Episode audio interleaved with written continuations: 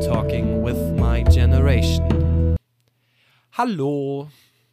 Hallo. Na, wie geht es dir? Oh, mir geht's gut. Ja, ich habe ich hab viele Projekte, aber es ist, ich würde mich wiederholen, wenn ich es jetzt weiter ausführe. Es macht mir einfach nur immer wieder Spaß, mit dir aufzunehmen. Wie geht's dir? Wie läuft Athen? Athen läuft soweit auch sehr gut.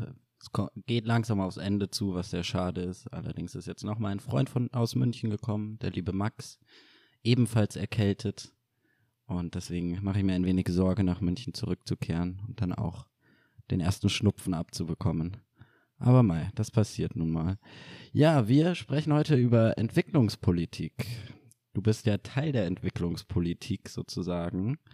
Ähm, wie kamst du auf die Idee, Teil dessen zu werden? Warum wolltest du entwickeln?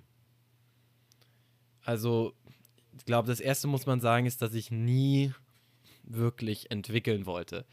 Das meiste, was ich wollte, war zu helfen, auch wenn ich das jetzt im Nachhinein total revidiere. Man muss vielleicht anders anfangen. Ich hatte einfach vor ungefähr, Gott, das ist jetzt schon, ja, ja, ja, es ist schon ja, fast zwei Jahre her. Ja, mehr sogar. Mehr als zwei Jahren kam mir die erste Mal die Idee durch über eine Freundin bei, ähm, also Weltwärts mitzumachen. Und ähm, das muss ich jetzt erstmal erklären. Weltwärts ist eben dieser, dieses Austauschprogramm, dieser internationale Freiwilligendienst, wo man ein Jahr ins Ausland geht und praktisch fast nichts zahlt, weil dafür das BMZ, also ähm, ja, das Ministerium ähm, dafür aufkommt. Und ähm, ja, das ähm, fand ich einfach erstmal ganz interessant, weil ich nach dem, nach dem Abitur eh etwas anderes machen wollte. Ich wollte nicht sofort studieren, das war mir ganz wichtig. Und ähm, durch dieses, ähm, ja, also das Bundesministerium für wirtschaftliche Zusammenarbeit und Entwicklung BMZ eben hat eben vor im Jahr 2008 Weltwärts eingeführt und Weltwärts ähm, hat es seitdem fast 40.000 ja, jungen Leuten aus Deutschland ermöglicht, in ein anderes Land zu reisen und dort in einem Freiwilligendienst ein Jahr zu arbeiten und in einer Gastfamilie zu leben und so eben die Kultur kennenzulernen, und die Idee ist, einen kleinen eigenen Beitrag fürs Gesamtgeschehen zu leisten. Und wir unterhalten uns halt, glaube ich, heute deswegen darüber, weil es einfach insgesamt bei Entwicklungspolitik sehr viel zu kritisieren gibt und zu besprechen gibt. Genau. Und wir haben, glaube ich, zwei sehr lustige, interessante Einstellungen, die man vielleicht dann, äh, wo es dann auch zu einer interessanten Diskussion später führen kann. Da bin ich mir sicher. Da sind wir auf jeden Fall. Allerdings, ähm, also du bist ja in Peru. Wie kam die Entscheidung zu Peru? Ja, also warum wie, wie Peru? lief das dann ab? Also ja, am ersten Mal muss man sagen, ich habe mich nicht dafür entschieden. Also das läuft so ab, dass ich mich letztes Jahr nach dem, also vor dem Abi, ähm, das war im Februar 2018 ungefähr habe ich dann wirklich langsam ernsthaft darüber nachgedacht, ins Ausland zu gehen. Und dann habe ich mich halt erkundigt, wie man das macht. Und das, der Witz ist, dass man sich nicht bei Weltwärts bewerbt, also bei diesem Stipendium, das fast 12.000 Euro dann für dich zahlt, damit du rausreisen kannst, sondern ähm, ähm, oder 10.000 bis 12.000, sondern eben bei einer Organisation, ähm, die das eben anbietet und äh, mir kamen dann schnell zwei große Organisationen in den Blickwinkel, und zwar ICJA, Internationaler Christlicher Jugendaustausch, und American Field Service. Bei ICJA muss man sagen, dass die nicht christlich sind. Die wurden nur einfach ähm, in, im späten, äh, im, im, frühen 20. Jahrhundert gegründet und konnten den Namen nicht mehr umändern, aber haben das schon längst rausgeschrieben, sonst wäre ich da eh nicht hingegangen oder hätte es mir gar nicht erst überlegt. Und American Field Service ist so einer der größten Austausch- und ähm, eben Freiwilligenorganisationen weltweit, die eben nicht nur nach, von Deutschland in ein anderes Land vermittelt, sondern eben international auch agiert und verschiedene Gremien hat, wo halt, in, also jede, also Südamerika hat einen Sitz, Afrika hat einen Sitz, Europa hat einen Sitz, etc. Also jedes Land und dann halt jedes größere Gremium nochmal. Und ähm, wie das dann ablief, war, dass ich mich bei beiden beworben habe und da muss man dann schon sehr viel machen. Also diese Bewerbung ist sehr lang, was auch sehr gut ist, weil man sich dann halt wirklich bewusst wird, worauf man sich einlässt. Also ich bin jetzt hier seit, ja, knapp neun Monaten. Das ist eine lange Zeit und da passiert auch viel und da kann auch viel falsch laufen und das genau gehört auch dazu. Und dem soll man sich schon eben in dieser Bewerbung bewusst werden. Und dann habe ich mich eben beworben und man konnte sich noch gar nicht spezifisch für ein Land bewerben, sondern eher für eine Region, Südamerika. Ich würde einfach gern Spanisch lernen, wie das als wahrscheinlich jeder Freiwillige hier unten in Südamerika sagen würde. Was heißt hier unten? Das ist auch schon wieder so hingestellt, einfach auf einem anderen Teil des Erdballs. Und ähm, ja, der andere Grund war einfach, weil mich die Kultur hier sehr interessiert hat und ich glaube, ich einfach als, also von meiner, von meinem Charakter her passe ich mehr in die südamerikanische Kultur als jetzt vielleicht nach Asien oder ähm, nach Afrika. Und ähm, dann habe ich mich bei denen beworben und die haben mich, ich, ich, ich bring's noch kurz zu Ende, die haben mich dann beide genommen, aber dann geht es erst richtig los. Dann geht man auf diese Vorbereitungsseminare, lernt die kennen, dann wählen die nochmal aus und im Endeffekt habe ich gemerkt, man kommt bei AFS leichter rein als bei ICJA. Ich wurde bei ICJA da auch noch abgelehnt. Das hatte dann eher verschiedene Gründe. Ähm, ich wollte dann auch mit meiner Freundin rausreisen und die haben uns zusammen nicht reisen wollen. Bei AFS war das dann, ging es dann noch, es gab dann Nachrückerverfahren und sie ist dann irgendwann auch noch reingekommen und es war ein sehr großer Prozess. Im Endeffekt haben wir, waren wir beide gerade in Nepal letztes Jahr reisen, als wir erfahren haben, wir gehen nach Peru aber das war davor noch gar nicht klar. Also ich hätte auch irgendwo anders hinkommen können. Ich konnte dann so eine drei Möglichkeiten auswählen, wo es eher hinkommt. Es hätte aber auch keine dieser drei sein können. Es war aber sehr sicher, in das erste dieser drei Wahlen zu kommen. Genau. Ich bin jetzt in Peru. Und Spanisch musstest du dir dann sozusagen selber beibringen, oder? Also, also oder gab es da Kurse, bei denen du dich dann angemeldet hast, die ähm, bezahlt wurden, oder? Also ich war davor, ich, ich hätte von mir aus gesehen Kurse machen sollen, hat mir die Organisation gesagt. Ich wollte aber nicht, weil ich wollte einmal in meinem Leben eine Sprache von Grund auf lernen, ohne irgendeinen Einfluss davor gehabt zu haben auf diese Sprache. Und ich habe wirklich um, in den ersten, im, in den, also im ersten Tag habe ich außer Sie, No und No Entiendo und Gracias wirklich nichts gekonnt. Also wirklich, wirklich nichts. Und jetzt kann ich es eigentlich fließend sprechen. Genau.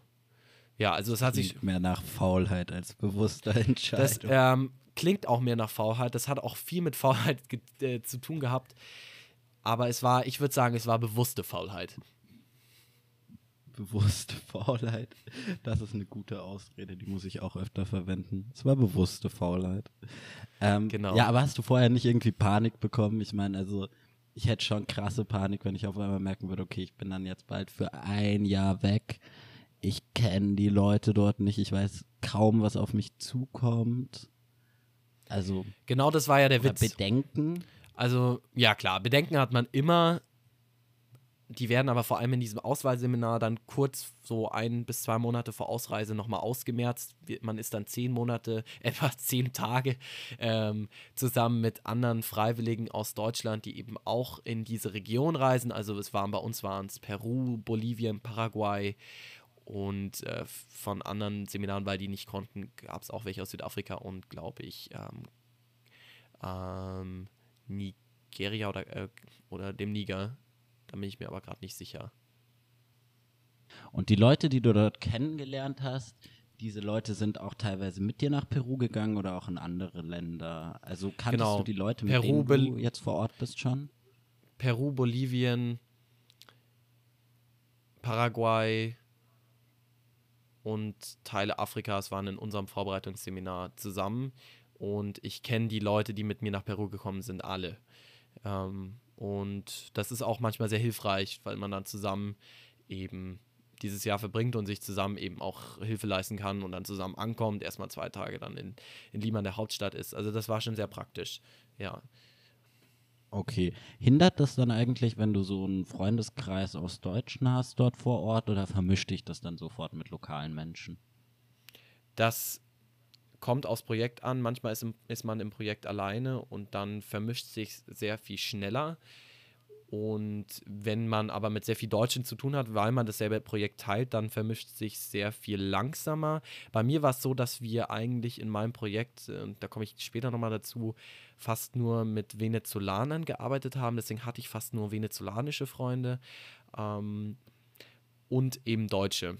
und mit Peruanern ist es jetzt erst im zweiten Halbjahr gekommen, aber das auch sehr viel schleppend und langsamer. Und das lag jetzt nicht daran, dass ich irgendwie kommunikativ gescheitert bin, sondern einfach, weil sich es langsamer entwickelt hat, äh, dadurch, weil der Kontakt weniger da war. Ich würde sagen, wir schieben mal den ersten Song rein, sonst langweilen sich unser Publikum hier oder unser auditives Publikum. Genau. Der erste Song wäre dann nämlich gleich auch ähm, von einer ziemlich coolen Künstlerin, die Aventura heißt, also dass der, der Song heißt Aventura und sie heißt Maybe Phoenix, kommt aus Tra Australien und hat einfach einen geilen Song, bitte anhören. Bis gleich. Und willkommen zurück aus diesem wunderschönen Lied. Ja, wir sprechen heute ja äh, nicht nur über Weltwert, sondern allgemein über Entwicklungspolitik. Und Entwicklungspolitik hat natürlich ihre Ursachen in der Geschichte, und zwar ganz tief in der Geschichte. Ich würde behaupten, die Kolonialzeit ist ein großer Grund, warum Entwicklungspolitik überhaupt notwendig ist. Denn natürlich sind die meisten Länder nicht ohne Grund ärmer als andere Länder, sondern weil sie jahrzehntelang ausgebeutet werden, wurden. Und das vergisst man immer ein wenig, beziehungsweise vor allem unsere Politik ganz gerne, dass es eigentlich nicht eine großzügige Spende ist, Entwicklungshilfe zu leisten, sondern dass es vielmehr eine Schadenszahlung. Da muss man vielleicht ganz kurz noch oder? definieren, was Kolonialisierung eigentlich bedeutet. Kolonialisierung war eigentlich die Zeit, wo, also nach der großen Entdeckerzeit, und zwar Ende des 15. Jahrhunderts, Anfang 16. Jahrhundert und eigentlich das gesamte 16. Jahrhundert, eben alle, fast alle Staaten aus Europa angefangen haben, den ähm, Erdball zu, ähm, zu entdecken und dann eben auch angefangen haben, seine Rohstoffe zu plündern und ihre Einheimischen auszubeuten und so das Land und ihrem Bewohner zu unterdrücken. Als Beispiel, Spanien ist nach Südamerika gekommen. Heutzutage gibt es fast keine Inkas mehr ähm, und ähm, fast jedes große Volk damals wurde eben praktisch ausgelöscht. Es wird fast nur noch Spanisch gesprochen. Als Beispiel nur, Deutschland hatte auch Kolonialisierungsstaaten weltweit, vor allem in Afrika, also dem Kontinent Afrika.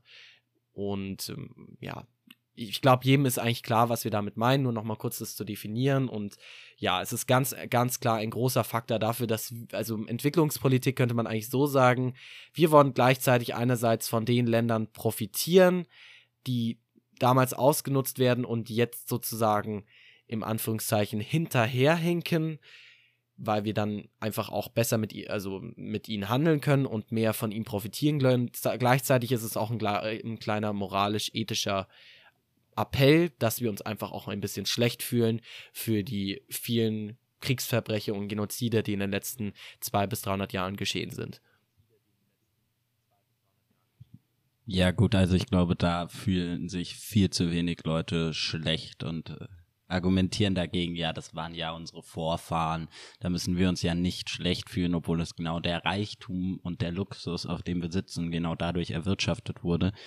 Und ich weiß nicht, gerade wenn wir über Entwicklungspolitik oder Entwicklungshilfe reden, ist es ja genau dieser Ausdruck des weißen, guten Menschen, der jetzt spendet. Und auch wenn wir diese Spendenorganisationen, die ja oft aus Europa kommen oder anderen reichen Ländern, dann ist es oft so ein Großzügigkeitsausdruck. Dabei ist entwickeln. Wohin entwickeln? Genau. Weißt du, was ich ja. meine? Also wohin sollen sich diese Länder entwickeln, damit wir wiederum mit ihnen wirtschaften können, damit sie in unsere Richtung kommen. Ich meine, wenn du den Leuten in Peru von Deutschland erzählst, und zwar nicht nur die schönen Seiten, sondern auch die Schattenseiten, zum Beispiel, dass sich Wohnungen kaum noch kaum noch leistbar sind in den großen Städten, dass wir immer mehr Billiglohnarbeiten haben, dass die Löhne kaum noch ausreichen, dass man selbst in diesem hohen Standard doch in eine Armut wieder rumrutscht, dass dieselben Probleme immer wieder aufrecht bleiben wollen diese Menschen in unsere modernen neoliberale Marktwirtschaft überhaupt reinkommen?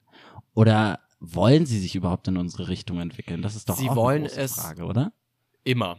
Und sie wollen es immer deswegen, weil sie einfach, egal ob ich sie sogar davon überzeugen würde, sie haben immer ein anderes Bild von, von Deutschland und dem einfach dem Europa und der westlichen Welt an sich weil sie das einfach in den letzten Jahrhunderten und vor allem im letzten Jahrhundert so mitbekommen haben.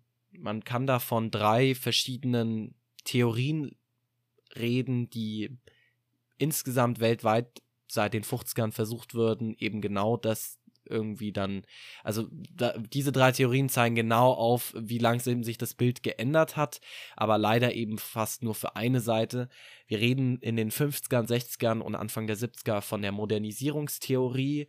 Die Modernisierungstheorie beschreibt den Zustand, dass jedes Land außer den ja, Globalmächten in der westlichen Welt, die muss ich jetzt nicht näher erläutern, glaube ich, unterentwickelt ist. Das bedeutet, dieses Land ist noch weiter unten an der Schiene dran und muss sich durch wirtschaftliche Zusammenarbeit nach oben erarbeiten, den Weg nach oben erkämpfen.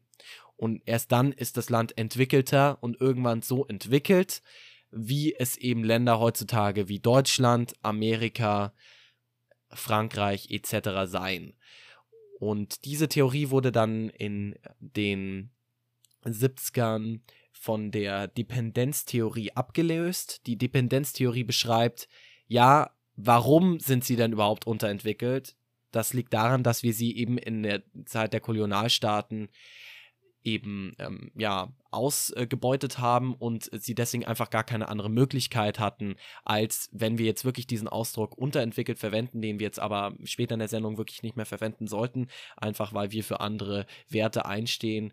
Ähm, ja, ähm, deswegen hatten sie eben einfach gar keine andere Chance. Und dann in Mitte der 80ern kam dann die letzte Theorie, die auch von vielen heute verteidigt wird, die Post-Development äh, Development Theory. Und eben also die ähm, Nachentwicklungstheorie bedeutet im Endeffekt, ähm, vielleicht ist es gar nicht so gut, dass so äh, einfach die Idee und ähm, das, den, den Grad eines, eines westlichsten Staates wie äh, Deutschland oder Amerika anzustreben. Vielleicht ist der Weg, wie die Menschen vor Ort leben, der sehr viel bessere. Und ähm, wir sollten uns einfach komplett aus diesen Ländern zurückziehen und sie einfach so leben lassen, wie sie leben wollen und sich so, und da kann man ruhig den Begriff entwickeln, benutzen, sich so entwickeln wollen, sie, wie sie es wollen, weil es gibt kein oberes Ziel. Es ist einfach ihr Weg. Das ist halt leider nur in einer Gesellschaft wie unserer, in einer globalisierten Gesellschaft, einfach sehr schwierig. Und da vielleicht kurz den Begriff Globalisierung zu verwenden. Es bedeutet im Endeffekt, dass wir in einer Welt leben, die wirtschaftlich, ökologisch, ökonomisch und gesellschaftlich in allen Linien durchzogen ist, und zwar international. Und dadurch fällt es einem Staat wie Ruanda als Beispiel sehr, sehr, sehr schwierig, sich nicht ein Ziel zu setzen als einfacher Bürger. Wenn ich auf einem Bauernhof leben würde und sehen würde, wie andere Menschen vor dem Fernseher sitzen und es kommt warmes Wasser aus der Dusche und ich kann das Wasser aus dem Hahn trinken, dann würde ich das Ziel irgendwie auch anstreben. Und wenn ich das äh, dadurch schaffe, dass ich eben ökonomisch mit diesen Staaten zusammenarbeite, dann würde ich das auch probieren. Das ist nur die Frage. Ich glaube, wir müssen nur ganz kurz klären, Johnny, was wollen wir heute? Was wollen wir hier in diesem, in diesem Podcast machen? Wollen wir einfach nur jedem alle darüber unterrichten? Was die Begriffe sind, wollen wir unterrichten, wie wir unsere Einstellung zur, äh, zur Entwicklungspolitik Deutschlands oder insgesamt Europas, ähm, der westlichen Welt ähm, zum wie man den Fachbegriff schön sagt, globalen Süden verwendet, also äh, Ländern, die einfach vom Bruttoinlandsprodukt äh, hinterher ähm, sind. Das bedeutet, dass sie eben nicht so einen Überschuss erzielen wie jetzt Staaten wie Deutschland. Ähm, ja, wollen wir, wollen wir das einfach nur klären oder wollen wir auch andere Dinge besprechen? Ich würde vor allem eine kritische Sicht auf das Gesamte setzen, auch mit dir als praktisches Beispiel. Also ich meine, sind die Leute dir dankbar, dass du da bist? Die Leute sind dir doch dankbar in Peru, oder? Also die Kinder, die du unterrichtest, sind Gut, dir dankbar. Jetzt genau auf diesen Punkt einzugehen, vielleicht sollten wir kurz davor klären, wie die Entwicklungspolitik Deutschlands aussieht. Deutschland versucht, einem, ja, eine, äh, also Gerd Müller, Dr. Gerd Müller ist unser im, im, Moment Bundesminister für wirtschaftliche Zusammenarbeit und Entwicklung. Also er ist sozusagen die Leitung vom Ministerium BMZ. Und im, ja, im, im, im BMZ wird eben versucht, ein, eine Entwicklung dazu zu führen, dass alle Staaten gleich sind und dass alle Staaten auch vor allem gesellschaftlich auf gleicher Höhe stehen. Und diese Ziele werden durch finanzielle Mittel, durch Expertenhilfe, durch einfach Möglichkeiten wie ähm, in Notsituationen auszuhelfen, ähm, Güter zu fördern und Menschen mit Know-how zu unterstützen, durch sehr, sehr, sehr viel Geld gefördert. In den letzten Jahren war es pro Jahr 10,2 Milliarden.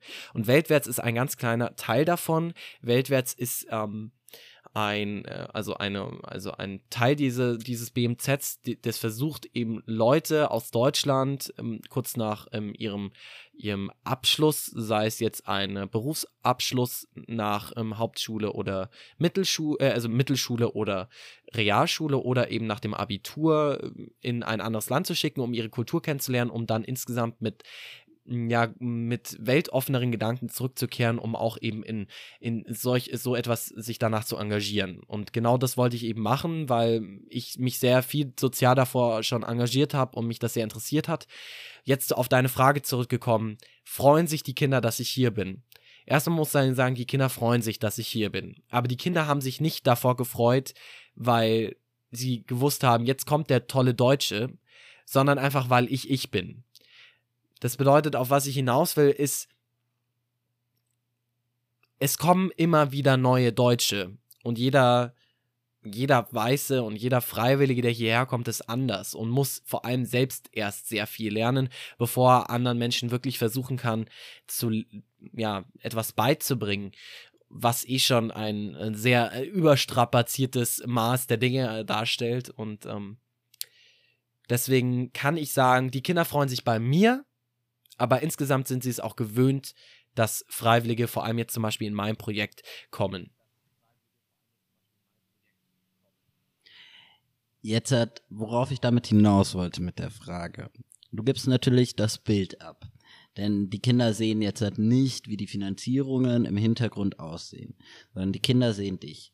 Die Kinder sehen, okay, vor allem die Kinder, das finde ich auch einen sehr wichtigen Punkt, dass du mit Kindern zusammenarbeitest, weil die Kinder lernen, da kommt der nette weiße Deutsche, der ganz viel Zeit für uns hat, ein junger, netter Kerl ist, weil ich würde mal behaupten, ihr seid alle junge, nette Menschen. So, das bestreite ich nicht. Ihr habt dort ein Jahr Zeit, euch mit den Kindern zu beschäftigen und die Kinder lernen als Bild, okay, da kommt jetzt halt der weiße Deutsche und hilft uns, ist nett zu uns. Und dieses Bild macht unterbewusst etwas, nämlich eine positive ja, Sicht stimmt. auf Deutschland in sich. Du bist Teil einer positiven und das ist die Perfektion das ist das, innerhalb Das ist das perfekte Teufelsrad dafür, das stimmt. Was man nur sagen Weil- muss, ist, es ist nicht so, dass ich hier den Kindern helfe. Es ist von Projekt zu Projekt unterschiedlich. Dafür muss ich einfach kurz darauf eingehen, was ich mache und was man insgesamt machen kann. Ich wollte unbedingt mit Kindern und Jugendlichen zusammenarbeiten, weil ich das in Deutschland schon getan habe und weil mir das am meisten liegt. Ich hätte zum Beispiel nicht in einem Krankenhaus arbeiten können. Diese Projekte gibt es auch. Ich hätte nicht in einem Waisenhaus arbeiten können, eher, aber es ist auch sehr anstrengend. Ich hätte auch nicht in irgendeiner Umweltstelle oder für politisch-rechtliches einstehen können wo ich das alles gemacht hätte. Ich habe mich dafür entschieden, eben, also als ersten Punkt, obwohl das eben auch nur eine Wahl war und ich mir nicht im Endeffekt aussuchen konnte, ich konnte nur ungefähre Begriffe ähm, mir wünschen, habe ich mir eben gewünscht, mit jugendlichen Kindern zusammenzuarbeiten. Ich bin im Süden Limas, zwar vier Stunden von der Hauptstadt, an der Küste, in der Wüste, in Chincha, in einer Kleinstadt und bin hier in einem sozial-musikalischen Projekt, auch genannt sozial-kreativer. Ich glaube, das muss ich nicht übersetzen. Und im Endeffekt bin ich hier Professor für die Dinge, die ich in Deutschland schon gemacht habe. Das bedeutet, ich unterrichte hier im Moment Theater, ich unterrichte Sprachen. Und zwar die Kinder, die entweder nach sozial kreativer kommen oder gratis in den Vormittagen in Schulen. Und die Kinder freuen sich deswegen nicht auf mich, weil sie es gewöhnt sind, dass da Professoren kommen. Das könnten jetzt aber auch ganz andere Professoren sein. Es ist sehr schwierig, mit mir da in irgendeiner Form zu diskutieren oder obwohl es es ein bisschen einfacher macht, weil ich auch sehr viel Glück hier mit meinem Projekt hatte. Es ist ein Projekt, das sehr vielfältig ist und eben vor allem auch unterbewusst versucht, genau dieses Bild nicht zu erzeugen. Da kommt der Weiße und der füllt jetzt die Klasse auf und der macht alles besser. Aber dieses Bild entsteht doch, oder? Dieses Bild entsteht. Wenn du es jetzt aus der Sicht der Kinder siehst, die, du bist wahrscheinlich so, also die Leute vor Ort, die anderen ProfessorInnen, sind wahrscheinlich deutlich älter als du, deutlich eingefahrener. Natürlich jetzt rein pauschale Aussage. Und du bist jetzt der spaßige, jung gebliebene Typ, der da kommt und mit den Kindern eher die ich spaßigen sagen, das besprechen wir nach dem nächsten Song. Und Okay, Ja. hauen wir mal einen Song dazwischen, total. Stimmt, wir haben es zeitlich schon wieder. Ja, der nächste Song ist von Kenny Akana. Äh, eine wunderbare Ich habe eine ganz tolle Nachricht Kritikerin. bekommen letztes Mal. Sorry, äh, dass ich hier unterbreche. Ich habe eine äh, Nachricht von einer Freundin bekommen, dass wir nur wunderbar und tolle sagen bei Künstlerinnen und nicht bei Künstlern. Wir haben es noch nie bei wunderbar äh, bei Künstlern gesagt oder wenn ist es mir nicht aufgefallen. Vielleicht sollten wir damit aufhören. Es sind einfach alles tolle Künstler. Wir können es jetzt davor sagen, weil es auch unser Musikgeschmack ist und unser Musikgeschmack absolut geile Scheiße ist. Ähm, aber es sind nicht speziell die Künstlerinnen. Okay, kann man darüber sagen. Ich bin bloß ein Riesenfan von Kenny Akana und finde, dass sie die beste Hip-Hopperin ist, die es weltweit gibt. Und deswegen meinte ich toll und deswegen wollte ich diesem einen Ausdruck verleihen, weil ich finde, viele Leute sollten sich sie auf jeden Fall mal anhören. Selbst ich verstehe ihre Texte nicht lustigerweise, denn es ist Französisch. Trotzdem mag ich Der sehr gerne. Johnny versteht kein schon Französisch. übersetzen lassen, natürlich, sonst wäre es ja auch ein bisschen affig. Ich verstehe, ich hatte eineinhalb Jahre Französisch. Ich verstehe es so gut, finde ich. Aber ja, ähm, eine tolle, aggressive Stimme. Und jetzt habe ich schon wieder toll gesagt. Ist vielleicht ein Punkt. Bis Nun gut, gleich. viel Spaß mit dem Song.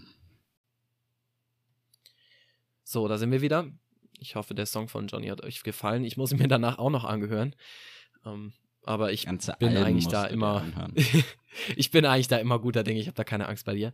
So, ja, jetzt nochmal auf deine Frage zurückzukommen. Wir sind gerade hier, Freundeskreis, beim Thema Entwicklungspolitik und was mein Beitrag, da ich mich gerade in Peru befinde, eigentlich überhaupt leistet und ob ich überhaupt meinen Beitrag leiste und ob das überhaupt sinnvoll ist, dass ich hier bin. Und du hast gefragt, ich bin hier als Weiße hergekommen in meinem Projekt und die Kinder sehen mich und entwickeln dadurch ein gewisses Bild von einer weißen Person. Du repräsentierst Deutschland Ja. beziehungsweise die Deutschen indirekt und gibst Genau. das Bild sozusagen ab des großen weißen Gebers. Das finde ich eine sehr kritische Sache, weil gerade in Ländern, wo die Bildung schlechter ist, Critical Whiteness, um mal kurz zu sagen, die kritische Sicht auf Weiße, ähm, sehr wenig thematisiert wird. Und dadurch die Kinder es ihnen schwerfällt, kritisch, eine kritische Beziehung zu Deutschland, die sie auf jeden Fall aufbauen sollten, diese ähm, sozusagen aufzubauen. Und also wenn man die Absichten des BMZ sieht, um nochmal auf das Allgemeinere gehen. Ich, ich fand, hier gab's, was mich krass, also ich habe mir den Marshallplan mit Afrika durchgelesen und das ist eigentlich eine Man muss den Abzocke. auch kurz erklären. Das ist eine, ja, ich kann ihn kurz erklären. Der Marshallplan, benannt nach dem Marshallplan nach dem Zweiten Weltkrieg, um einen Wiederaufbau in Europa, das vom Krieg zerstört war, äh, zu finanzieren aus Sicht der US-Amerikaner. Was war die Absicht dahinter? Gegen das kommunistische, die kommunistische Konkurrenz der UdSSR anzukommen, um die kapitalistische neoliberale Weltwirtschaft zu verfestigen hier in Europa und sich somit Verbündete gegen das sozialistisch-kommunistische System aufzubauen. Was ihnen natürlich nicht schwer gefallen ist im Endeffekt, weil die Kommunisten, die an der Macht waren, alle Deppen waren. Aber dieser Marshallplan, ich finde es auch lustig, dass sie ihn so benennen, weil es schon die Absicht, finde ich, mit aufzeigt. Deswegen bin ich überhaupt so aufmerksam geworden. Habe ich mich ein bisschen reingelesen. So, jetzt ist es so, Deutschland gibt den, vor allem den afrikanischen Ländern Kredite günstige Kredite bei der Weltbank, bei der Europäischen Bank etc. sorgen die für günstige Kredite. Günstige Kredite bedeutet ja auf jeden Fall trotzdem noch Zinsen. Das zum einen. Das sind nicht unbedingt Gelder, die hergeschenkt werden, sondern das sind Gelder, die zurückkommen sollen mit Zinsen. Plus natürlich, wenn Ganz die kurz, der Marshallplan ist also, der Marshallplan bedeutet, dass wir ganz viel Geld an Länder weltweit, vor allem afrikanische Länder, zahlen, um sie eben dort finanziell zu unterstützen, damit sie ihre eigenen zahlen nicht. Projekte weiter aus. Wir geben wir ihnen leihen. finanziell, ja genau, wir geben ihnen finanzielle Mittel, die wieder zurückkehren sollen an uns. Sie bauen von diesen finanziellen Mitteln und da wird auch sehr genau drauf geschaut, was diese Länder mit dem Geld machen wollen. Bau, wird versucht, dass die Industrie in diesen Ländern ansteigt, dass die Marktwirtschaft in diesen Ländern in Fahrt kommt, damit natürlich Exportweltmeister Deutschland mehr zu handeln hat. Also mehr Gewinne für Deutschland, weil Deutschland natürlich sehr viel exportiert, sowie Ich auch dachte, natürlich wir sind nicht mehr Exportweltmeister. Sind wir nicht mehr? Ja, China hat uns wahrscheinlich locker überholt. Ja, okay, aber Indien hätte ich in den gesagt. Herzen sind wir natürlich noch Exportweltmeister.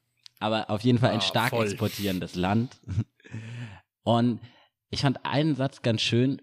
Stärkung privater Investitionen und Mobilisierung privaten Kapitals mit neuen Förderinstrumenten und Anlageprodukten. Also private Investitionen sollen gefördert werden, indem diese günstigere Kredite bekommen und die Mobilisierung privaten Kapitals. Jetzt ist es so, dass privates Kapital, wenn dieses investiert wird, auch in privaten bleibt. Also verhindert wird damit, dass der Staat eine staatliche Wirtschaft aufbaut, eine staatliche Wirtschaft, die durch die Hand des Staates kontrolliert wird, wo die Gelder sozusagen in den Staat fließen. Somit baut sich dasselbe auf wie in Deutschland. Die Reichen werden immer reicher, die Armen werden immer ärmer, auf lange Sicht gesehen. Und glaub, das ist enorm Punkt- kritisch, dass sie versuchen zu verbieten, dass der Staat investiert. Weil staatliche Investitionen, der Staat könnte zum Beispiel, nur als Beispiel, ich möchte das nochmal praktisch kurz veranschaulichen. Der Staat könnte jetzt sagen, okay, wir wollen öffentliche Verkehrsmittel, die für alle kostenlos sind, oder nicht einmal das, aber wir wollen staatliche öffentliche Verkehrsmittel. Die Leute, die dort angestellt werden, wie in Deutschland früher, arbeiten für den Staat, kriegen einen fairen Lohn, alle kriegen fairen Lohn. Es gibt keine Vorstandsvorsitzenden, die fette Löhne einsacken und keine Manager, die fette Löhne einsacken, sondern es gibt nur die Leute, die alle für einen ungefähr ähnlichen Lohn, vielleicht ein bisschen höher bei den Leuten, die ein bisschen in der Chefetage stehen, aber auch nur ein bisschen höher. Die kriegen ein bisschen fetteren Lohn. Jetzt sagt allerdings Deutschland, das finanzieren wir euch nicht, sondern wir finanzieren euch lediglich, was ihr privaten Investitionen gibt. Und diese privaten Investitionen sind auch meist Investorinnen aus europäischen Ländern. Also das heißt, du kriegst eine Förderung als Europäer oder Europäerin, wenn du investierst in ein Unternehmen in Afrika, wo du die Leute dann zu Billiglöhnen anstellen kannst.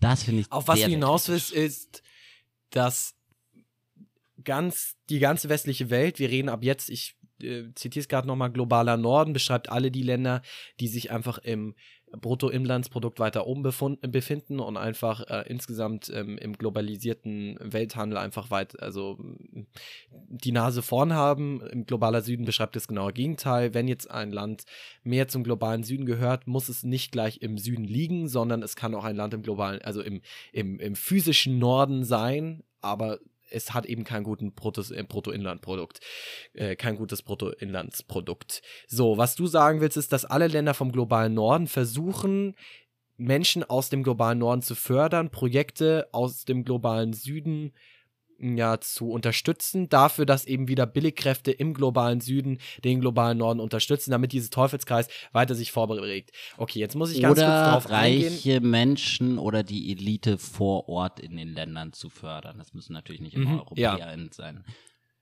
Also all das bezieht sich ja immer noch auf den Punkt, dass Europa und die westliche Welt das Wichtigste sind und oben bleiben sollen. Vor Auf allem, wenn Fall. viele jetzt Angst haben, dass Länder wie China, Ja, China macht uns platt, Indien- das ist eh klar. genau. Ja, ich, ich habe mir jetzt schon angewöhnt, China zu sagen, weil ich hier eigentlich mit keinem anderen Bayern Kontakt habe, außer mit dir. Äh, so, egal. Auf jeden Fall, dass Länder eben äh, wie China und Indien ja, eben jetzt zu mächtig werden, im Anführungszeichen, und wir deswegen eben dagegen an, äh, handeln müssen. Und was beschreibt das ganz gut? Das beschreibt der Begriff Eurozentrismus. Eurozentrismus ist eben aus Kolonialismus herausgegangen, dass eigentlich alle anderen Staaten denken. Dadurch, dass wir eben von vornherein ähm, die, das meiste Geld zur Verfügung hatten und damit eben bei mit der Kolonialisierung über euch herrschen konnten, müsst ihr jetzt sofort glauben, dass wir auch besser sind. Und das Schlimme ist, dass das nicht kritisch behandelt wird, sondern dass das wirklich geglaubt wird. Die Leute glauben, ich war schon in vielen Ländern, die Leute glauben wirklich, dass es in Deutschland besser ist. Einer meiner besten Freunde kommt aus Afghanistan, der ist nicht umsonst nach Deutschland gegangen und in kein anderes europäisches Land, weil eben fast gesagt wird, die Straßen beständen aus Gold. Und wenn man dann ankommt, denkt man sich, boah, es ist ja gar nicht so schön, wie man dachte. Ähm, kurz darauf einzugehen, was fragst du mich hier gerade? Soll ich das hier, also nee, ich verstehe, ich finde es schwierig, eine Poli, also also ich finde es schwierig, ja. eine Diskussion aufzubauen für ein Thema, wo wir beide wahrscheinlich an derselben Meinung stehen. Absolut, das soll gar nicht so die Diskussion sein, sondern vielmehr, worauf ich hinaus wollte, dass dies versteckt wird durch den Einsatz von sympathischen jungen Menschen. Dass diese positive Verbindung erhalten bleibt. Und wenn du jetzt sagst, ihr wurdet vorbereitet, und wenn du jetzt halt auch sagst, ihr habt ja unter euch Diskurs und ihr erzählt den Menschen ja auch viel. Erzählt ihr den Menschen das? Erzählt ihr den Menschen von den neoliberalen Absichten Deutschlands durch das BMZ und andere Institutionen? Ich erzähle Ihnen in einfachen Worten, dass in Deutschland nicht alles gut ist und dass wir zum großen Teil dafür verantwortlich sind, wie es den Menschen vor Ort geht und warum es ihnen in vielerlei Hinsicht schlechter geht als uns. Ja, das tue ich. Das kann ich nicht für alle sagen, das tue ich persönlich ich glaube, dass ich da einfach ein sehr, also das ist mir sehr wichtig einfach, das ist vielleicht anderen nicht so wichtig, das ist auch okay. Sie können ja im Grunde nichts dafür, aber ich versuche das schon sehr, um jetzt nochmal auf das Thema Weltwärts zurückzukommen, wo ich ja wirklich ganz klar hier sagen kann, der Groß im Ganzen, ich, bevor ich argumentiere, kann ich sagen, meines Erachtens halte ich den Grundgedanken für Weltwärts für eine der richtigsten und besten Entscheidungen, die jeweils in Sachen Entwicklungspolitik Warum? gefällt worden sind. Genau. Warum würde ich sagen, machen wir nach dem nächsten Lied. Okay. Das nächste genau, Lied ist von Lied, dir ausgewählt, ja. Genau, das ist von Bobby Wine, einem sehr bekannten Künstler aus, ähm, aus eben dem lieben Land, was ich vorhin schon erwähnt hatte. Ja, ähm, aus, ähm, aus dem lieben Land Uganda und äh, hat sich jetzt ähm, vor kurzem auch als also als Politiker als für den Präsidentenjob aufstellen lassen und wurde jetzt ähm, zu Unrecht wegen Hochverrats eingesperrt und ist jetzt sehr gebrochen im Endeffekt rausgekommen. Er macht ganz tolle Friedensmusik und versucht sein Land einfach gesellschaftlich und ähm, fast pro, also äh, pro, Protest Weisen technisch aufzubauen. Das heißt, er versucht einfach eine andere Meinung zu erzeugen, damit sich das Volk langsam gegen die korrupte Regierung auflehnt. Und dazu gibt es einen ganz tollen Song, den ich bestimmt ganz, ganz schlecht ausspreche. Tuli Yambala Ingwele. Und ähm, ich kann euch überhaupt nicht sagen, was es heißt, aber ähm, er spricht auch auf Englisch, deswegen werdet ihr es mitbekommen. Bis gleich. Also, lieber Nick, warum? Vielleicht sollten wir nochmal wiederholen, warum was. Warum weltwärts? Warum findest du es gut? Warum bist du der Meinung, dass es so einen positiven ja. Effekt hat?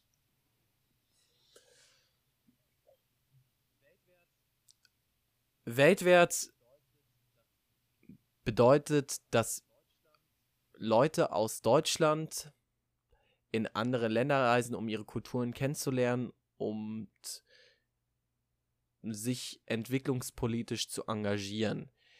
Damit meine ich nicht persönlich, dass sie helfen oder dass sie irgendwie da einen entwicklungspolitischen Beitrag leisten. Was ich über das Jahr gelernt habe, ist, dass die Menschen wirklich und vor allem wir Freiwillige unsere Meinung ändern. Wir denken anders drüber nach. Als Beispiel, ich wollte davor eigentlich in Richtung Schauspiel gehen und mich an der Schauspielschule bewerben. Ich werde es jetzt immer noch danach tun, aber ich gehe vor allem in Richtung Journalismus. Das heißt, diese, diese großen mh, mm, globalistischen Gedanken, die bleiben. Auch nicht nur bei mir. Und der große Punkt, den ich gelernt habe, ist, man hilft nicht im Land, aber man lernt im Land und wenn man zurückkommt, bringt man das anderen Leuten bei und geht, egal ob man so einen Job macht oder nicht, denkt man anders drüber nach und hilft dadurch dann irgendwann im Großen und Ganzen. Und deswegen hilft es sehr. Stell dir mal vor, was ist es, wenn es nicht tut? Wir, ich habe da mal eine schöne kleine Rechnung aufgestellt, die jetzt auch hier wieder als Negativbeispiel genommen werden kann, aber jetzt erstmal als Positivbeispiel. Die in, also die, das BMZ gibt im Jahr 10,2 Milliarden aus für vor allem finanzielle Hilfe.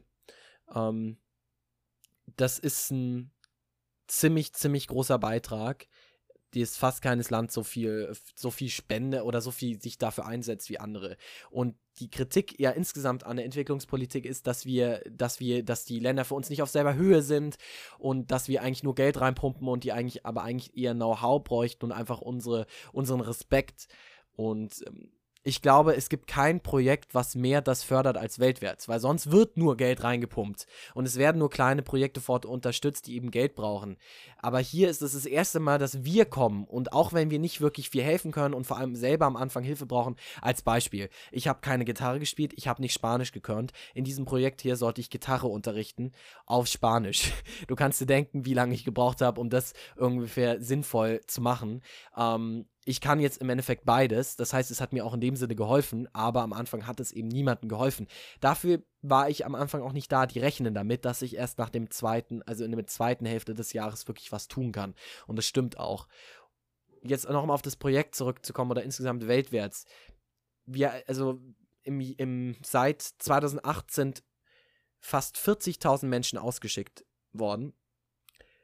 Und jeder dieser Menschen kostet 10.000 bis 12.000. Jetzt nehmen wir mal an, sie kosten 10.000. Dann wurden insgesamt 400 Millionen Euro von eben einem Betrag von ungefähr, ja, ja, einem riesigen Betrag von, also äh, man muss es ja dann rechnen, dass es jetzt zwölf Jahre mal 10 Milliarden sind. Es ist also ein winziger Beitrag, also ein Betrag eigentlich nur von diesem riesigen Geld, was dem BMZ zur Verfügung steht. Und dieses Geld würde eben für uns reingesteckt. Und ähm, ja, meines Erachtens ist es deswegen richtig, weil wir einfach mit anderen Gedanken zurückkommen und so viel Geld dem BMZ zur Verfügung steht. Wir schaden ja niemanden. Das ist der große Punkt. Wir schaden niemanden. Das ist ganz wichtig. Auch wenn wir nicht helfen, schaden wir niemanden. Und dann ist es meines Erachtens richtiger, dass das Geld hier reingesteckt wird, als woanders rein, weil das viele Projekte weltweit schon einfach sich darauf verlassen, ihres Erachtens, dass wenn irgendwie wieder eine Hungerkatastrophe passiert, dass sich dann irgendeine Organisation aus den Ländern des, ähm, ähm, des globalen Nordens dafür einsetzt, das ist ja auch nicht der richtige Weg. Dann würde dann sag ich, wenn ihr das Geld schon ausgeben wollt, dann steckt es lieber an uns und schickt uns ein Jahr als Stipendium ins Ausland. Ich, ich würde ganz gern zu der Diskussion äh, kurz aus dem Bericht einer Person, die Weltwärts gemacht hat, nämlich Sebastian Gabriel, gibt's auf der Seite von Weltwärts, habe ich den Bericht äh, entdeckt. Klingt wunderschön, also hat mich fast verlockt hinzufahren, weil äh, der Mensch arbeitet bei einem Kaffeeproduzenten, einem Bio-Kaffeeproduzenten mit ganz vielen verschiedenen Aromen. Du weißt, ich liebe Kaffee.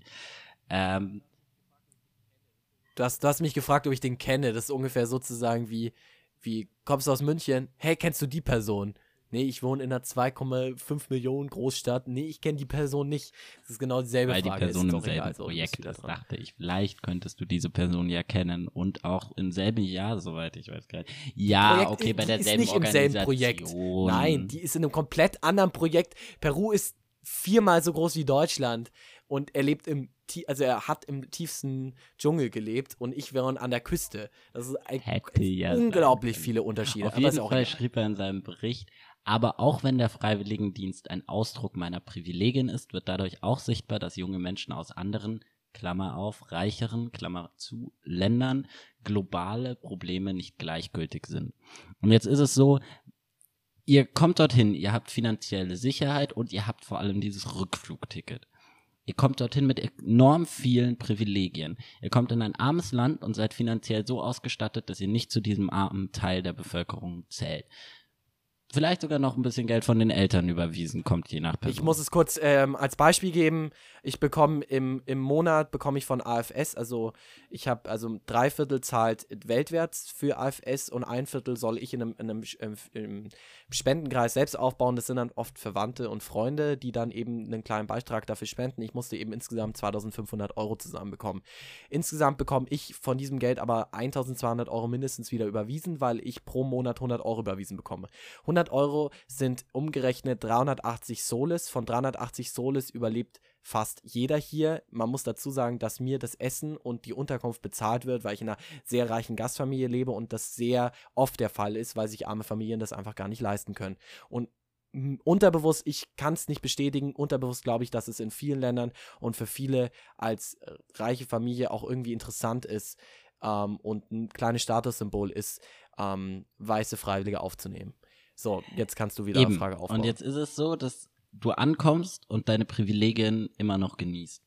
Und damit habe ich ein Problem, dass du eine finanzielle Sicherheit hast und damit meiner Meinung nach die Leute nicht verstehen werden kannst, weil du nicht dorthin kommst und dir einen Job suchen musst, eine Wohnung suchen musst, wie die Menschen es dort vor Ort machen müssen, sondern du in einem ganz anderen Spektrum sozusagen tätig bist. Du, du, du stehst sozusagen über den Menschen alleine schon dadurch, dass du komplett abgepolstert und gesichert bist. Und das fände ich als Mensch aus diesem Land, glaube ich, ziemlich kritisch. Vor allem, wenn es auch noch eine weiße Person ist, die für die Armut verantwortlich ist, allerdings nicht wirklich Teil dieser Armut wird. Du wirst nicht Teil dieser Armut, sondern du bist auch dort noch Teil der reicheren Society. Und dann auch noch untergebracht bei der reicheren Society. Und genau kritisch. Und genau das, in genau das ist meines Erachtens der gute Punkt von Weltwärts. Weil mir das, wenn ich in Deutschland geblieben wäre, nicht offensichtlich gewesen wäre. Ich hätte ungefähr schon die Einstellung gehabt, dass es wichtig ist, Menschen in anderen Ländern zu helfen und dass es ihnen schlechter geht, aber ich hätte es mir nicht vorstellen können. Ich hätte es mir nicht vorstellen können, dass es wirklich so ist, dass es in anderen Ländern einfach so aussieht, dass viele Häuser kein Dach haben, dass es überhaupt keine Häuser sind, und ja, ich muss gar nicht weiterreden. Also, ähm, dass wir dann halt von Wasser, das ungenießbar ist, von überhaupt nur kaltem Wasser, von keiner Elektrizität reden. Das ist bei mir jetzt persönlich hier bei mir nicht der Fall. Du merkst, wir können hier skypen und ich habe super WLAN. Das ist aber auch für viele andere Freiwillige hier nicht möglich. Das ist ganz unterschiedlich. Es ist einfach komplettes Zufallsprinzip, wo man hinkommt. Ich war am Anfang in einer WG und es sind überall Kakerlaken rumgelaufen. Ich habe von, ich habe drei Monate selbst abgewaschen. Ähm, alles kalt. Ich habe nur kalt geduscht. Ich habe mir mit jemand anderem das Zimmer geteilt. Ich bin, ich habe komplett selbstständig gelebt und ich bin erst danach, weil am ähm, AFS gemerkt hat, ich darf eigentlich gar nicht in einer, in einer WG sein, sondern ich muss in der Familie, bin erst gewechselt. Ähm, vor allem, weil ich Spanisch lernen musste. Das war echt wichtig. Genau. Jetzt, worauf ich hinaus will, ist all diese Menschen hier, und das sind auch sehr viele BWLer, die hier das machen, weil es natürlich auch schön im Lebenslauf aussieht, hätten sonst diese Gedanken nicht gehabt. Johnny, wir beide echt viele BWLer. noch sehr viel offener solchen. Also, ich kenne ein paar. Es sind nicht viele, vor allem nicht bei AFS, aber insgesamt von weltwärts werden. Lustiger ja, Fun ja, Fact. klar. Es ist, ist jeder vertreten. Es ist jeder vertreten. Es ist jeder vertreten. Ähm, und genau diese Menschen hätten das nicht so weitergegeben. Jetzt stell dir mal vor, ein BWLer sagt dir, ich habe ein Jahr im Ausland gelebt und ich habe mal wirklich was anderes gesehen. Dann fällst du dem BWLer auch sehr viel interessanter, als er sonst wäre. Also wir reden gerade von dem Studium, wo man eben sich mehr auf Wirtschaft und Leistung konzentriert. Ähm, genau, was für ja, bei uns beide jetzt halt eher, eher nicht so in Frage käme für ein Studium. So, und genau deswegen finde ich so gut, weil was ist die andere, was ist die andere Möglichkeit, Nö. dass wir gar Nö, nichts dass in Entwicklung du hingeschickt wirst, dass du dass wir- vermittelt okay, wirst, dass okay, du vermittelt aber wirst es wird schon, zu einem wirklich normalen Arbeiterjob. Höchstens.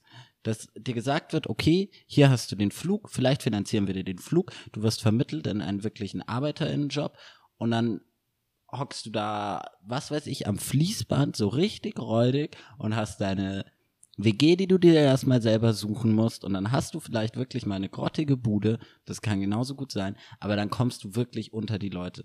Also auch wirklich in die ärmeren Bereiche und lebst auch mit den ärmeren Leuten zusammen. Was ich hier zum Beispiel merke in Athen, ich wohne in einem Haus zusammen mit arbeitslosen Menschen, die sich komplett ohne Geld finanzieren. Das ist krass mitzubekommen. Jeden Morgen stehen die um 6 Uhr hier auf und gehen von Mülltonne zu Mülltonne, um zu Containern, also alte Lebensmittel, die weggeschmissen wurden von Supermärkten, Bäckereien etc. Das ist hier doch ist illegal, Johnny. Illegal. Ähm, beziehungsweise juckt es einfach keinen und ich glaube, da gibt es keine. Oh Gott. Gesetze. Können wir auch mal gerne als Thema Aber machen. Es ist eine andere Art den Leuten nähern zu kommen und vor allem stellst du dich mit ihnen auf Augenhöhe. Und meine Kritik ist, dass ihr bei Weltwärts euch nicht auf Augenhöhe mit den Leuten befindet. Das tut ihr nicht komplett. Und das finde ich ziemlich, okay. ziemlich kritisch, wenn die weißen Leute kommen und wieder nicht auf Augenhöhe sind.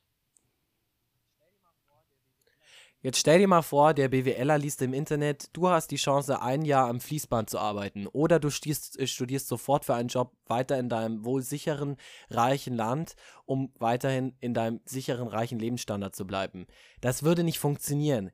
Der Trick bei Weltwärts ist, dass es so gut verkauft wird, um auch eben solche Menschen aus ihrem aus ihrer Blase herauszuholen. Auch mich, natürlich auch mich. Ich bin auch nur ein reicher, verwöhnter Schnösel aus München. Ich kann ja nichts anderes sagen. Ich wurde auch mein Leben lang von meiner Familie unterstützt. Und das Gute bei Weltwärts ist, dass wir am Anfang, oder dass es die große Chance besteht, schon in solche Kreise aufgenommen zu werden. Ich kenne viele, die in, ich kenne, okay, ich kenne nicht viele, aber ich kenne Leute, die durch Weltwärts ein Jahr in einer Blechhütte gelebt haben, in einer Wellblechhütte gelebt haben, kein Klo hatten, kein Wasser hatten. Ich kenne diese Leute. Und das ist auch möglich. Und das kann jeden treffen, weil man sich eben nicht aussuchen könnte. Das heißt, darüber nachzudenken, weltwärts zu machen, da musst du dir echt viel Gedanken machen. Und diese Gedanken würden sich diese Menschen sonst nichts machen. Es sind nur, das klingt so krass, aber es sind nur 400 Millionen von, ja, fast einer Billiarde Geld, in den letzten zwölf Jahren, die in andere Länder gesteckt worden ist. Ich finde diese Summe sehr viel besser angelegt, als wenn du einfach nur jedes Projekt einzeln unterstützt hättest. Als Beispiel, diese 400 Millionen, sagen wir, es gibt weltweit 5000 Projekte, in die weltwärts Jugendliche geschickt werden oder Halberwachsene dann hätte, wenn man das runterrechnet, 400 Millionen geteilt durch 5000, nee, ich kann nicht so schnell Kopf rechnen, ich habe das davor gemacht, dann würde jedes Land 80.000 Dollar oder Euro bekommen. Das ist eine Wahnsinnssumme. Jetzt würde ich die, würde ich die hier fragen und sagen, liebes Projekt, wollt ihr, dass ich, wie jetzt seit vier Jahren das der Fall ist, Leute hier ähm, in euer Projekt kommen oder hätten wir euch auf einen Schlag 80.000 Dollar überwiesen? Dann würden die natürlich sagen, Klar, überweist uns das Geld. Was wollen wir mit euch scheiß Freiwilligen, die wir am Anfang erst selbst unterstützen müssen uh, und dann irgendwie einen kleinen Beitrag leisten und dann sind sie eh schon wieder weg. Das würde ich ja auch so sehen. Nur ist es im Großen und Ganzen besser angelegt, weil diese Projekte, und das ist ja nachweisbar, das hat man ja in den letzten 20 bis 50 Jahren probiert, nicht mit diesem Geld umgehen können. Es wird eben einfach nur verschwendet. Und das macht man ja mit dem anderen Riesenprozentteil des Geldes, das jedes Jahr an andere Projekte weltweit Kennst gesteckt wird. Kennst du den Sticker? 80.000 Dollar. Wenn die 80.000 Euro Niki, hier auf einen Schlag kennst bekommen, du den Sticker dann Life could ich, be worse, also, Calvin? Ich weiß nicht, was die machen würden. Und dann antwortet Calvin, Life could be better too. Ja. Genau das meine ich. Ja, natürlich könnte das Geld schlechter investiert werden, aber es könnte genauso gut besser investiert werden. Und ich finde auch, dass ihr da einfach für ein Jahr hingeschickt wird. Natürlich ich sehe ein, dass nicht jeder Mensch sich denkt, okay, jetzt gehe ich da mal in ein Land, wo es mir schlechter geht. Aber genau das ist dieser Ausdruck der Privilegiertheit von Deutschland. Und deswegen sehe ich auch weltwärts an sich eher kritisch. Ich, ich finde es auch das Beste, was dieses BMZ bietet. Allerdings finde ich, ihr seid Ausdruck der deutschen Privilegiertheit. Und ja, wir sollten mal zum nächsten Song kommen, da hast du total recht, ähm, nämlich Weltenbrand von Yadu. Und passt ganz gut zu deinem äh, Kritikpunkt. Ja, und äh, wunderschön Stimmung aufbauend. Viel Spaß mit diesem Lied. So, da sind wir wieder. Genau. Wir würden jetzt einfach gleich noch kurz weiter diskutieren und dann nochmal eben zum Entwicklungspolitikpunkt rüberkommen. Ich sag's äh, in jeder Show ganz kurz, nur jetzt äh, kurz auf den Johnny, wir skypen und deswegen äh, konnte er uns, konnte er mir jetzt gerade äh, antworten auf eine Sache, die ich eigentlich nur physisch auf dem Bildschirm dargestellt habe. Und zwar zum nächsten Song überzuleiten. Nur damit ihr es einfach Wir sind beide gut, die Zeit zu vergessen, gell? Ja, wir sind, wir sind auch beide unpünktliche Menschen. Gell? Wir sind sehr unpünktliche Menschen. Es ist eh erstaunlich, dass wir zusammen einen Podcast ähm, hinbekommen. Ähm, das hätten wir naja, wahrscheinlich wir nehmen beide ja auch wie heute eher verspätet auf. Du nimmst ihn verspätet auf. So, egal, nächster Punkt. Nochmal auf Weltwärts kurz zurückzukommen. Okay, wir können uns einigen, dass das Geld wahrscheinlich in Weltwärts besser gelegt werde. Ich gebe dir recht, dass ähm, das Geld, also dass es besser wäre, wenn wir wirklich in so einfache Jobs kommen. Das hätte mir auch persönlich wahrscheinlich um wirklich dieses, diese Situation von Menschen mit ähm, ja einfach weniger ähm, Kapital zu verstehen, die Lage äh, und die Situation besser geholfen. Die Möglichkeit bei Weltwärts eben da aus Versehen reinzurutschen besteht.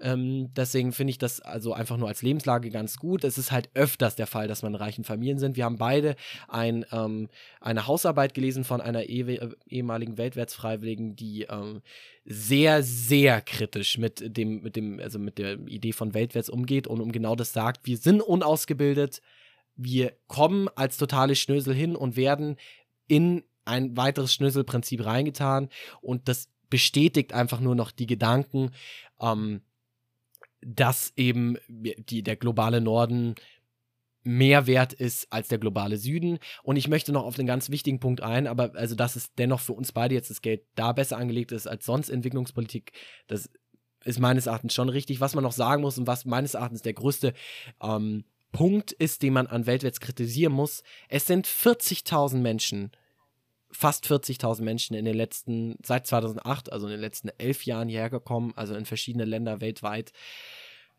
Und auf der anderen Seite nach Deutschland gibt es das Projekt erst seit 2013. Es wurde sich sehr viele Jahre dagegen gesträubt. Seit 2013 steigen die Zahlen auch an, wie viele kommen, aber insgesamt sind nicht mehr als ein bisschen mehr als 2000 bis 4000 Menschen nach Deutschland gekommen. Das heißt, ein Bruchteil, maximal 10 Prozent, maximal aber auch wirklich nur im Maximum. Die Menschen können aber einem auch leid tun, wenn du aus einem armen Land kommst für ein Jahr nach Deutschland und dann wieder zurückfliegen musst. Oh, das und, ist das ähm, hart. Das ist genau das, Johnny, was wir hier diskutieren. Das kannst du ja wirklich nicht sagen. Deutschland ist eben nicht gut und jedes Land ist gleich auf, hat seine Kultur und hat seine Idee. Ich habe hier gelernt, dass ich all das gar nicht brauche, was mir in Deutschland geboten wird. Das Einzige, was ich in Deutschland brauche, ist, ein, ist meines Erachtens ein Bandraum, dass ich ab und zu mal ins Theater gehen kann, was es hier wirklich nicht gibt. Und anständiges Konzert gehen sehen, sehen gehe. Sonst ist das Leben hier in einer Form etwas anders, aber genauso gut. Das ist der wichtige Punkt, den man sagen muss. Was man sagen muss, ist, die Leute, die nach Deutschland gesteckt wurden, wurden eben nicht in diese Du darfst unterrichten Rollen gesteckt, sondern eben nur in, in fast allen Fällen in mindere Arbeitskraftrollen gesteckt. Das heißt, dieses Schema wurde aufrechterhalten, was ja ein absoluter Scheiß ist. Können wir uns darauf einigen, dass es am besten wäre, das System weltwärts einfach wahrscheinlich am besten gar nicht mehr vom BMZ zu finanzieren, sondern vielleicht einfach vom Bildungsministerium? Uh, das wäre interessant. Hängt aber trotzdem für mich davon ab, wer da politisch dahinter hängt. Also ich würde sehr gerne dem Herrn Dr. Gerd Müller, CSUler übrigens, ähm, gerne entziehen. Aber das ist nur meine Meinung. Nee, aber allgemein, also ich meine damit die deutschen Standards, wenn du jetzt halt wirklich aus sehr armen Verhältnissen aus anderen Ländern kommst und halt wirklich keinen Wasserhahn oder sowas hast, dann ist Deutschland schon, hat die gewissen Standards, die ein Mensch schon ganz gerne genießt. Und dann wieder zurückzukehren zu keinem Wasserhahn, stelle ich mir sehr grob vor. Und also ich persönlich, das wollte ich vorhin auch noch erwähnen, ich persönlich habe ja, also mein Vater kommt aus Somalia. Aber so ist es nicht. Und so ist es nicht, Johnny. Niemand, der hier ist, hat keinen irgendwie nicht einen Wasserhahn. Das gibt es ein paar Fälle, aber es ist einfach nicht mehr so. Okay, wir können Afrika ja Afrika also als ganzer Kontinent will 1963, genau. äh, will 2063 ein, ein Kontinent sein, der genauso ja internationalen Rang verdient wie jetzt Asien im Moment. Das ist ihr Ziel. Das ist ihr Ziel. Ja, will es werden, ob so gut läuft, können wir gleich nochmal drüber quatschen. Also, aber nur ganz kurz, also ich, aufgrund auch meiner afrikanischen Abstammung, ähm, könnte nicht nach Afrika gehen, weil ich mich den Leuten gegenüber ich würde mich fühlen wie jemand, der einfach nur Glück gehabt hat, äh, gehabt hat, in einem anderen Land geboren zu sein. Ja, aber das ich tun wir doch alle. Den Leuten gegenüber. Tun wir das nicht alle in ja. irgendeiner Form irgendwann mal in unserem Leben? Ja, aber ich stehe den Leuten durch mein Aussehen auch noch näher. Ich bin, also mein Vater hat dafür gesorgt, dass ich mehr Glück habe im Endeffekt. Das ist so ein bisschen. Ich danke ihm. Ich zum Beispiel nicht nach Afrika konnte. Ja, ich danke ihm, weil dann habe ich dich kennengelernt. So, ist er hier gefühlt schnusselige Scheiße aufgehört. Okay, aber wir können ja mal auf einen anderen Punkt eingehen, nämlich wo Deutschland sich widerspricht. Äh, es wird in Entwicklungspolitik gesteckt. Die Länder sollen sich entwickeln. Es wird ein Handelsabkommen mit ihnen geschlossen und die Wirtschaft soll ja in den Ländern angekurbelt werden. Jetzt gibt es aber einen wirklich groben Punkt, nämlich Hähnchenfleischexporte der EU nach Afrika.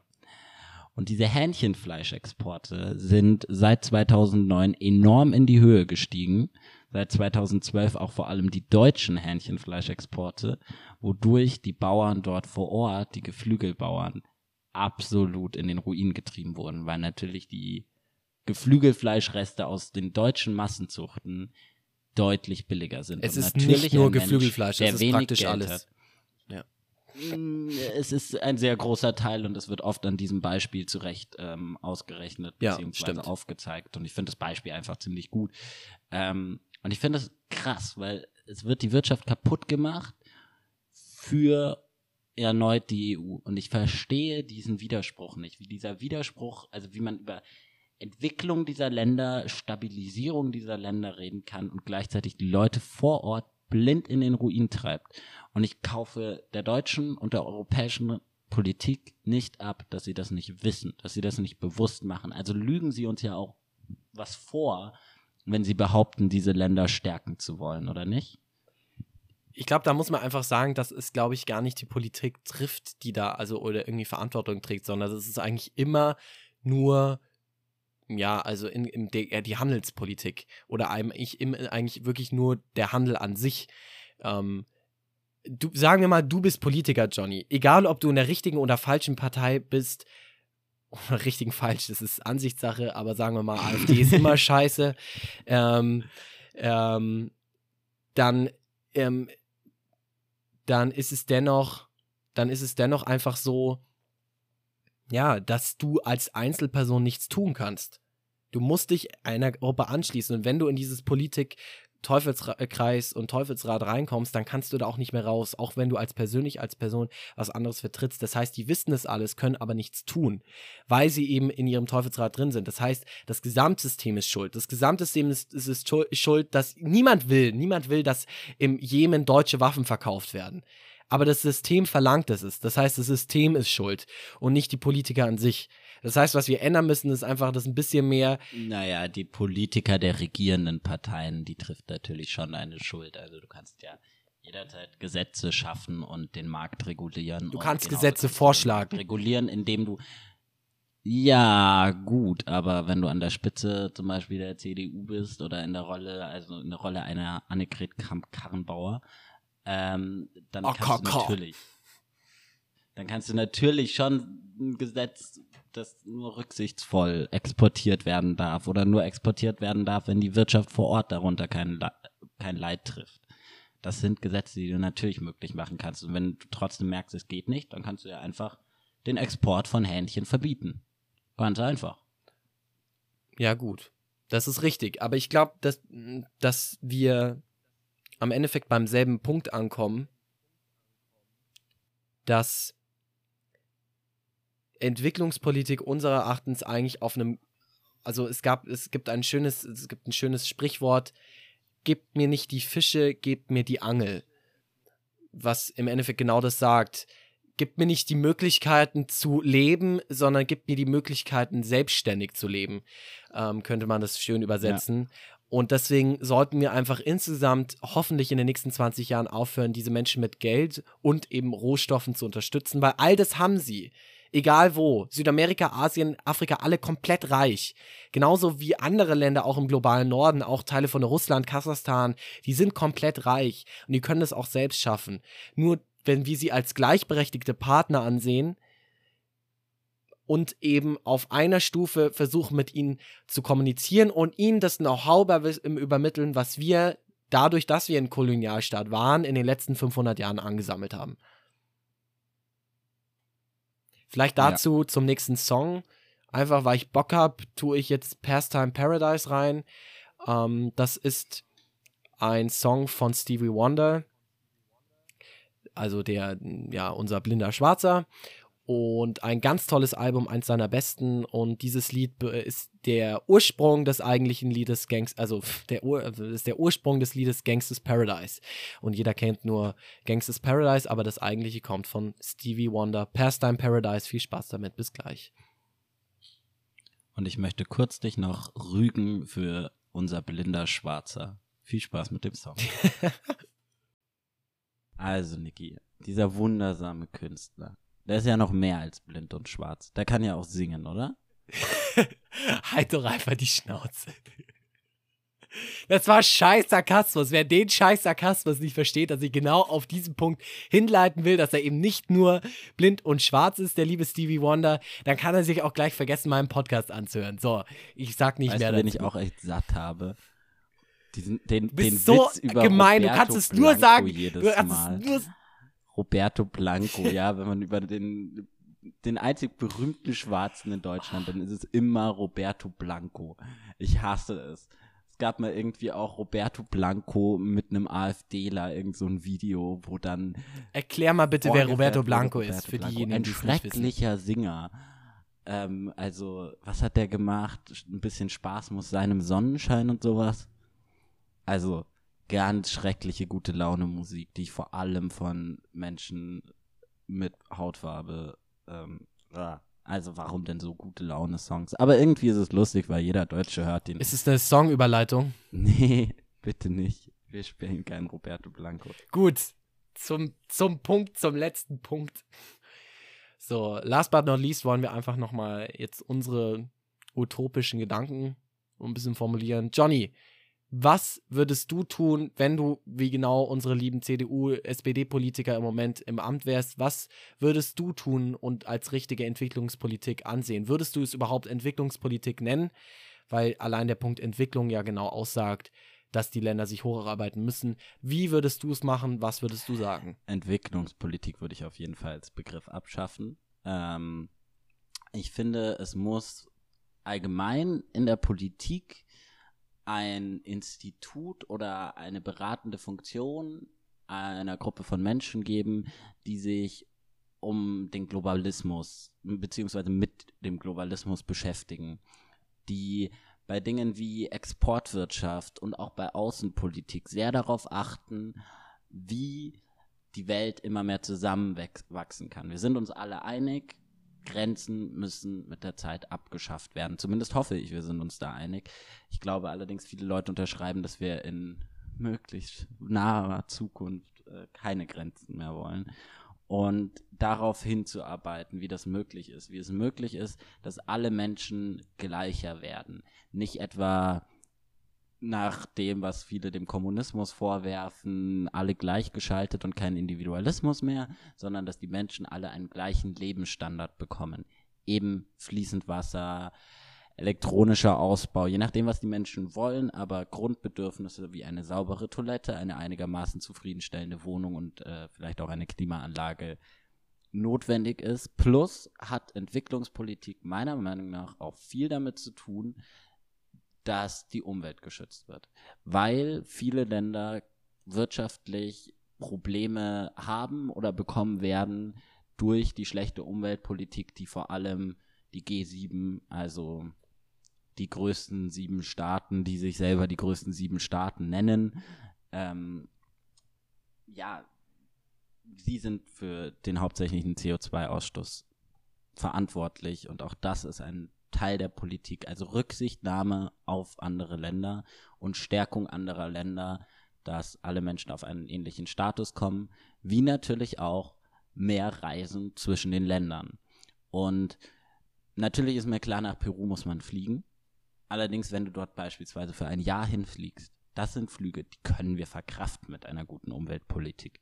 Und das sollte mehr Menschen möglich machen. Können wir deinen Flug nach, zurück nach Deutschland verkraften, lieber Johnny? Ich bin schon ökologisch hierher gereist und äh, ich muss jetzt dringend zurück. Ach das ja, da muss man nicht. Gründe. Aha. Also, jetzt hat keine. keine Gerne nächstes Thema. Ja, wir können mal über Konsumkritik reden. Also, ein Schritt zu wagen auf den Globalismus auf den Austausch. Und ich finde, ein ganz wichtiger Punkt wäre auch mal eine internationale Sprache das wäre so wunderschön, wenn alle Menschen dieselbe Zweitsprache lernen würden. Punkt. Überall. Das wäre wundervoll. Naja, Spanisch oder Englisch. Andere Möglichkeit gibt es Spanisch nicht. klingt meiner Meinung nach schöner. Aber da kann man ja weltweit drüber diskutieren. Was, was, Ja. was denkst du denn? Von meiner Wo Seite, würdest du es denn ja, anpacken? von meiner Seite würde ich auch auf jeden Fall den Begriff Entwicklungspolitik abschaffen. Ich würde den Begriff Globalisierungspolitik nennen oder Gleichheitspolitik, obwohl das bestimmt dann irgendwelche Experten sagen würden, das kannst du nicht so nennen. Einfach um genau wie du gesagt hast, einfach jedem gewisse Standards zu ermöglichen. Was man vielleicht als Erfolge schon sagen kann, ist es ja nicht so, dass es irgendwie nichts gebracht hätte. Vor 200 Jahren lebte fast neun von zehn Menschen auf der Welt in absoluter Armut. Heute ist es einer von zehn Menschen. Und in, in den letzten 15 Jahren ist in, in, in vom, Welthunger, äh, vom Welthungerindex ähm, ist es auch rasant zurückgegangen. Ähm, um in Afrika um 30 Prozent zum Beispiel. Ja, Die Kindersterblichkeit. dazu aber ganz kurz Kritik die. Kindersterblichkeit. Es hilft den Menschen vor Ort nicht, wenn sie täglich Essen geschenkt bekommen. Nicht zwingend. Genau, vollkommen. sie sich daran Nein, aber jetzt mal jetzt mal die positiven Punkte. Klar. Klar, natürlich, sie gewöhnen sich dran und sie gehen davon aus, dass man sie immer weiterhin unterstützt, aber es ist ja erstmal was Gutes. Auch, dass die Kindersterblichkeit von 20 auf 5 Prozent innerhalb der letzten 50 Jahre zurückgegangen ist äh, und gesunken ist. Ähm, in der Zukunft würde ich einfach jetzt an diesem Punkt einen Schlussstrich ziehen und einfach die Leute nur noch als, als eh schon, was sie denkst, sind, gleichberechtigt ansehen und auch anerkennen und einfach nur mit ihnen zusammenarbeiten. Und wenn sie das nicht packen, dann kann man sie ja immer noch unterstützen, weil sie eben, weil ihnen Dinge fehlen. Mhm. Aber dann kann man sie als, als, ähm, als Organisation unterstützen und nicht als Politik. Das heißt, wir brauchen zum Beispiel, wir brauchen verschiedene Rohstoffe aus Afrika. Wir gehen als Beispiel nach Tansania oder Ruanda und wir fragen nach, können wir mit euch zusammenarbeiten? Dann sagen sie, was gebt ihr uns dafür außer Geld? Und dann sagen wir, wir können euch das anbieten. Und dann kann man zusammen anfangen zu arbeiten. Und das wird auch schon viel gemacht. So ist es ja nicht. Aber was gemacht wird, ist, dass die Bundesregierung eben nur Geld in Projekte stecken, die das tun und es nicht selbst tut. Und das ist der große Fehler meines Stell dir mal vor, darauf hast du mich gerade gebracht, auf diese Idee. Stell dir mal vor, so ein Präsident aus Afrika, aus irgendeinem afrikanischen Land, kommt zur Frau Dr. Merkel und sagt dann, ja, wir bräuchten bitte 10.000 ihrer wundervollen Elektroingenieure, weil wir würden uns gerne mehr Solaranlagen oder dies und das oder wir bräuchten Ausbildungskräfte für Elektroingenieure. Und dann sagt unsere Bundeskanzlerin, ja, wir haben ja ein Problem mit Rassismus. Wie wäre es denn mal, wenn sie uns ganz viele KünstlerInnen rüberschicken aus ihren Ländern? Und dann können die hier in den Museen ausstellen oder machen wir ein riesiges Festival und dies und das. Ah, das wäre doch wunderschön, oder? Oder mehr Essen. Das ist auf jeden Fall eine tolle Idee. Ich finde es insgesamt, also deine Idee ist, alle Ingenieure raus aus Deutschland, alle Künstler rein. Ich sehe schon, in welche Richtung dein Deutschland geht. Aber ist ja Das gar war nicht jetzt so schlecht. nur ein Beispiel. Also, ähm, ja, klar. Gut. Ähm, ich glaube, wir kommen jetzt hier mal zum Ende. Genau. Äh, Nochmal zum Thema Weltwärts, wie gesagt. Ähm, ich verstehe jeden Kritikpunkt und ich werde danach auch jetzt nach dem Jahr definitiv so eine kritische Analyse schreiben zu meinem Jahr an sich. Wen es interessiert, ich werde es dann auch in ein paar Wochen dann verlinken. Beim Projekt geht jetzt ja auch nur noch zweieinhalb Monate hier und dann reise ich hier noch durch Südamerika. Ähm, was ich natürlich auch nur mir als Gringo oder als eben äh, Weißer leisten Wirst kann. du als Gringo hin und Ähm, wieder gedisst? Ich werde eigentlich durchgehen. Das ist gar nicht so ein Diss, das ist einfach nur Feststellung für die viel sehr oft, ja. Genau. Ich habe nur ganz kurz einen, Beitrag noch von einem, ähm, im, einem, äh, ja, einem, einem Freund hier oder einem, der eben auch jetzt mit AFS vor ein paar Jahren nach Deutschland gegangen ist. Und ich wollte jetzt noch ganz kurz einfach seinen Beitrag vielleicht kurz übersetzen. Ähm, und das war, ich fand ich nämlich einfach interessant, was er da gesagt hat, was seine Sicht eben von Deutschland war. Deutschland war für ihn ein großes Ziel und ein großer Traum, den er sich damit endlich verwirklichen konnte, was für ihn einfach das große, die große Schwierigkeit beinhaltete, war, dass er einfach der Einzige war. Es wäre so viel leichter gewesen, wenn er einfach mit sehr vielen anderen diese Ausdrücke aus seinem Land teilen konnte. Er war der einzige Peruaner in Deutschland. Es gab andere Länder, da waren als Beispiel sechs Inder, sagt er. Und ähm, für ihn wäre es einfach toll, wenn sich das in Zukunft endet und einfach insgesamt ein Austausch gefördert wird. Und das greift ja, ja genau unsere beiden Ideen aus. Weltwärts kann sich in die Richtung entwickeln und Entwicklungspolitik oder einfach der Begriff Politik, Globalisierungspolitik auch hin. Ich wünsche euch noch eine schöne, ein schönes Wochenende, wenn wir den Podcast erst. Erwähnen. Nein, ich sag das jetzt und du kannst dann gern noch was sagen.